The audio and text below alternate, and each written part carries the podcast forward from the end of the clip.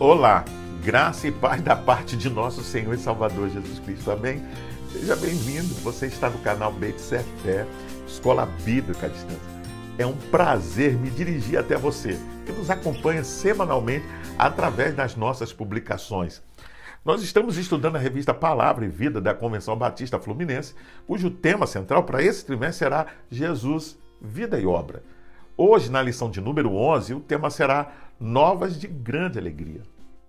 Sem dúvida, você já deve ter recebido ou tido a experiência de receber uma boa notícia, da qual você aguardava ansiosamente para ter resposta. Fosse de uma vaga de emprego, não é? de um concurso público, da compra da casa, do carro, da confirmação de gravidez, ou seja, qualquer boa notícia. Agora imagine receber uma novidade de algo que você, seu pai, avô ou gerações inteiras aguardavam. Ou seja, a resposta do cumprimento de uma promessa feita há séculos, mas que agora se cumpriu. Veja, há pouco mais de dois mil anos, um grupo de pastores de Belém experimentou essa sensação. Veja, eu creio que certamente foi uma grande alegria, uma alegria sem medida. Agora, pare para pensar. Imagine que anúncio maravilhoso foi o do nascimento de Jesus. O maior acontecimento da história já havia ocorrido. O Messias prometido havia nascido. Por séculos, os judeus esperavam tal acontecimento e, quando enfim aconteceu, passou quase que desapercebido o anúncio poderia sido feito, né, como alvo e ter como alvo os poderosos e influentes em Israel, tal como os sacerdotes, o sumo sacerdote, membros do sinédrio, levitas, escribas, saduceus, fariseus, ou seja, a elite da sociedade. Porém, ela foi dirigida aos mais humildes e desprezados. Veio aos pastores que estavam tomando conta do rebanho. Isso nos mostra que as boas novas a respeito de Jesus são dirigidas a todos, tanto aos ricos quanto aos pobres. Vamos ler a Bíblia em Lucas, capítulo 2, verso 10 e 11. Mas o anjo lhes disse: Não tenham medo. Estou lhes trazendo boas novas de grande alegria, que são para todo o povo Hoje, na cidade de Davi, lhes nasceu o Salvador, que é Cristo, o Senhor. Vamos orar? Pai, nós te louvamos, ó Deus, e te agradecemos pelo privilégio de estudar a tua palavra. Te agradecemos, ó Deus, porque a tua promessa se cumpriu. O teu filho nasceu, viveu entre nós e fez a obra de redenção na cruz do Calvário. Obrigado, Pai, que possamos, eh, ao reestudar esse tema, possamos aprender mais uma vez com o Senhor. Em nome de Jesus, nós oramos. Amém. Segundo o comentário bíblico Becker, embora o medo fosse uma reação natural, gritos de alegria seriam muito mais apropriados. As novas que o anjo trouxe eram as melhores notícias que o homem já havia ouvido os anjos se regozijaram naquela noite pela grande felicidade dos homens. Estas novas eram para todo o povo.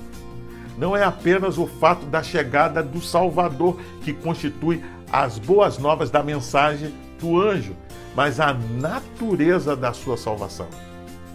Embora os pastores pudessem provavelmente ter interpretado aquela salvação como sendo material e política, todo o Novo Testamento é inequívoco na sua interpretação como sendo moral e espiritual. O bebê anunciado pelos anjos seria o Salvador que os libertaria do pecado.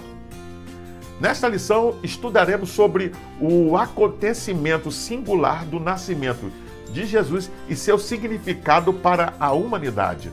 Assim, refletiremos sobre a importância da vinda do Filho de Deus e Salvador do mundo e a aplicação desse acontecimento em nossas vidas. a promessa. Todas as coisas foram criadas por Deus, para Ele e para a glória dele. Você pode ver isso em Romanos capítulo 11, verso 36. Deus criou um mundo em seis dias e no sétimo descansou. Fez toda a criação perfeita e boa. Porém, ordenou ao homem que não comesse do fruto da árvore do conhecimento do bem e do mal. No entanto, a serpente enganou Eva e ela comeu e deu do fruto ao seu marido, que também o comeu. Dessa forma, o primeiro casal desobedeceu a Deus, fazendo com que o pecado entrasse no mundo e corrompesse toda a natureza criada. Naquele momento, o pecado que entrara em seus corações imediatamente os separou daquela comunhão íntima e singular que até então desfrutavam com Deus. Por isso, a sua objetiva pergunta: Onde estás? Em Gênesis capítulo 3, verso 9, a partir desse momento, toda a humanidade passa a ser escrava do pecado e merecedora do castigo eterno. Você pode ver isso em Romanos capítulo 3, verso 23. Deus poderia encerrar ali e deixar toda a humanidade ir para o inferno. Se assim o fizesse, estaria sendo justo. Você já parou para pensar nisso? Mas não fez. Pois, além de justo, ele é misericordioso. Você pode conferir isso em Lamentações, capítulo 3, verso 22 ao 23. Vamos ler a Bíblia em Gênesis, capítulo 3, verso 15. Porém, inimizade entre você e a mulher, entre a sua descendência e o descendente dela. Este lhe ferirá a cabeça e você lhe ferirá o calcanhar. O comentário bíblico Wesleyana diz que a graça de Deus foi ainda revelada quando ele substituiu as figuras inadequadas dos aventais que Adão e Eva fizeram né, para se vestir por túnicas de pele. É possível que Deus instituiu assim o sacrifício de sangue como a única esperança do homem ter acesso a Deus. E a lição é claramente revelada que as tentativas do homem para se cobrir, ou seja, cobrir a sua vergonha, nunca foram suficientes ou nunca serão suficientes. A única cobertura para vergonha e culpa, a única esperança de perdão e restauração deve vir através de Deus. Assim, na hora mais escura do homem, quando o pecado tinha prejudicado a imagem divina nele, quando o julgamento tinha sido pronunciado contra ele, quando todo o seu mundo estava mudando, mesmo assim, a graça e a misericórdia de Deus foram reveladas como na promessa velada e ato simbólico, podemos assim dizer, ele predisse a vinda do Salvador e sua obra redentora. Já a Bíblia de Estudo Pentecostal, os comentários bíblicos Beckham, Moody e NVI concordam que o versículo 15 é chamado de proto-evangelho, pois contém uma promessa de esperança para o casal pecador, ou seja, o mal não tem o destino de ser vitorioso para sempre. Há um forte caráter messiânico revelado neste versículo. Como vimos, depois da queda do homem, Deus anuncia a promessa da vinda do Messias, daquele que esmagaria a cabeça da serpente e compraria os escravos do pecado a preço de seu próprio sangue, reconciliando-os com o Criador. Essa promessa toma forma no período patriarcal com o chamado de Abraão. Conforme o desenrolar da história do povo de Deus, muitas foram as vozes que proclamaram a vinda do Messias, como a palavra de Moisés em Deuteronômio capítulo 18, verso 15. O Senhor, teu Deus, te despertará um profeta no meio de ti, de teus irmãos, como eu. A ele ouvireis cuja referência também encontramos em Atos dos Apóstolos, capítulo 3, verso 22 ao 26. A preparação. Deus então põe em prática o grandioso plano de redenção da humanidade. O que lemos nas páginas do Antigo Testamento é exatamente o Criador dando curso à história a fim de preparar um mundo para a vinda do Messias. Desde a chamada de Abraão, passando pela criação do povo escolhido, a promulgação da lei e o estabelecimento da religião de Israel. Cada batalha vencida ou perdida, cada rei coroado ou destronado, cada império erguido ou destruído, tudo foi para que a história chegasse no ponto apropriado para o nascimento e ministério de Jesus Cristo. Você consegue compreender isso? O apóstolo Paulo chamou este momento de plenitude dos tempos. Para tanto, Deus também o fez levantando profeta, é, que nas mais variadas épocas e circunstâncias anunciaram a vinda do ungido do Senhor. Você pode ver isso em Lucas capítulo 24, versículo 44. Vamos ler a Bíblia em Gálatas, capítulo 4, verso 4 e 5. Mas quando chegou o tempo certo, na NVI diz plenitude dos tempos, o tempo determinado por Deus, ele enviou seu filho, nascido de mulher, nascido judeu, para comprar liberdade para nós, que éramos escravos da lei, a fim de que ele nos pudesse adotar como seus próprios filhos. O comentário bíblico Beckham diz que nos versos 4 e 5, Paulo oferece uma descrição mais detalhada da memorável vinda de Cristo. Este evento ocorreu na plenitude dos tempos, querendo dizer, no tempo determinado pelo Pai. O mundo estava em estado de extraordinária prontidão para esta vinda. Quando as condições estavam adequadamente certas, Cristo veio. Esta é uma etapa do milagre da encarnação. O Filho Divino e pré-existente foi dado, ou seja, enviado. A outra etapa da encarnação é que este filho, como bebê, nasceu de mulher. Jesus entrou no mundo pelo processo natural do nascimento. Segundo a Bíblia de Estudo Shed, Cristo apareceu num tempo determinado por Deus, que é o ponto central de toda a história. Para o comentário da Bíblia Diário de Viver, por séculos os judeus se perguntavam quando viria o Messias, mas o tempo de Deus foi perfeito. Desta forma, podemos destacar dois aspectos históricos que contribuíram significativamente para a propagação das boas novas. O primeiro deles foi a helenização da maior parte do mundo conhecido da época, tendo como característica marcante o uso predominante do idioma grego nas relações entre os povos.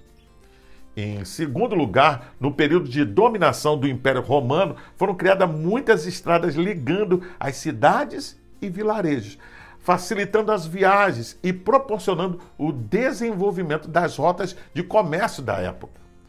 Esses fatos viabilizaram que Jesus e os apóstolos se deslocassem de uma cidade para outra com maior facilidade e frequência, bem como o investimento em viagens missionárias para a promoção do reino. Você pode ver isso em Atos dos Apóstolos, capítulo 13, verso 1 e 4. E visita essas igrejas para a confirmação da fé dos santos. Você vê isso em Atos dos Apóstolos, capítulo 14, verso 22 e capítulo 15, verso 36. O cumprimento da promessa, tudo que diz respeito à vida de nosso Senhor Jesus Cristo foi extraordinário. No que concerne ao seu nascimento, não poderia ser diferente. Maria recebeu a visita de um anjo que anunciou que daria a luz ao Filho de Deus, ao ungido do Senhor, numa ação do Espírito Santo enquanto ainda era virgem. Você pode conferir isso em Lucas capítulo 1, verso 34 ao 35. Não obstante, o espantoso anúncio feito à jovem naquela ocasião, o profeta Isaías, mais de 700 anos antes, já havia predito a forma milagrosa por meio da qual Cristo seria concebido. Você pode conferir isso em Isaías capítulo 7, verso 14 o nascimento virginal de Jesus aponta para sua divindade e impecabilidade, pois sendo Maria pecadora, deu à luz aquele que não tinha pecado algum. Sendo assim, por meio da ação do Espírito Santo, a humanidade de Jesus não foi afetada pela natureza de sua mãe, o que lhe qualifica como o perfeito sacrifício para a remissão de pecados e salvador de todos aqueles que, por meio dele, chegam a Deus. Você pode conferir isso lendo Hebreus capítulo 4, verso 15 e no capítulo 7, versículo 25 ao 28. Antes de prosseguir, vamos ler a Bíblia em Mateus, capítulo 1, verso 21 ao 23. Ela dará à luz um filho, e você deverá dar-lhe o nome de Jesus, porque ele salvará o seu povo dos seus pecados.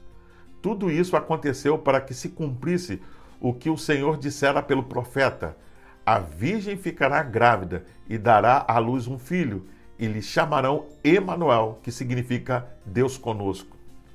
O novo comentário da Bíblia de Francis Davidson, referente à passagem de Isaías capítulo 7, diz que é de opinião que não há possibilidade de tirar dessa passagem o seu sentido messiânico.